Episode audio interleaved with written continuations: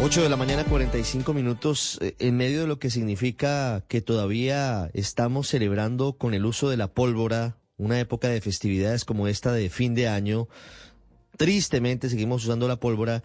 Está vinculada a un caso de intolerancia en Santander, Javier Rodríguez. Ricardo, la situación se presentó en el barrio Villarrosa, al norte de la capital santanderiana, donde según las autoridades, Yul Brainer Ramírez Tolosa, 22 años, quien trabajaba para una empresa reconocida de pollos aquí en Bucaramanga, fue atacado a bala por su vecino. Brainer Ramírez le hizo un reclamo de por qué estaba eh, quemando pólvora en la calle frente a niños. El otro hombre, en estado de licoramiento, fue hasta la casa, sacó el revólver y le disparó.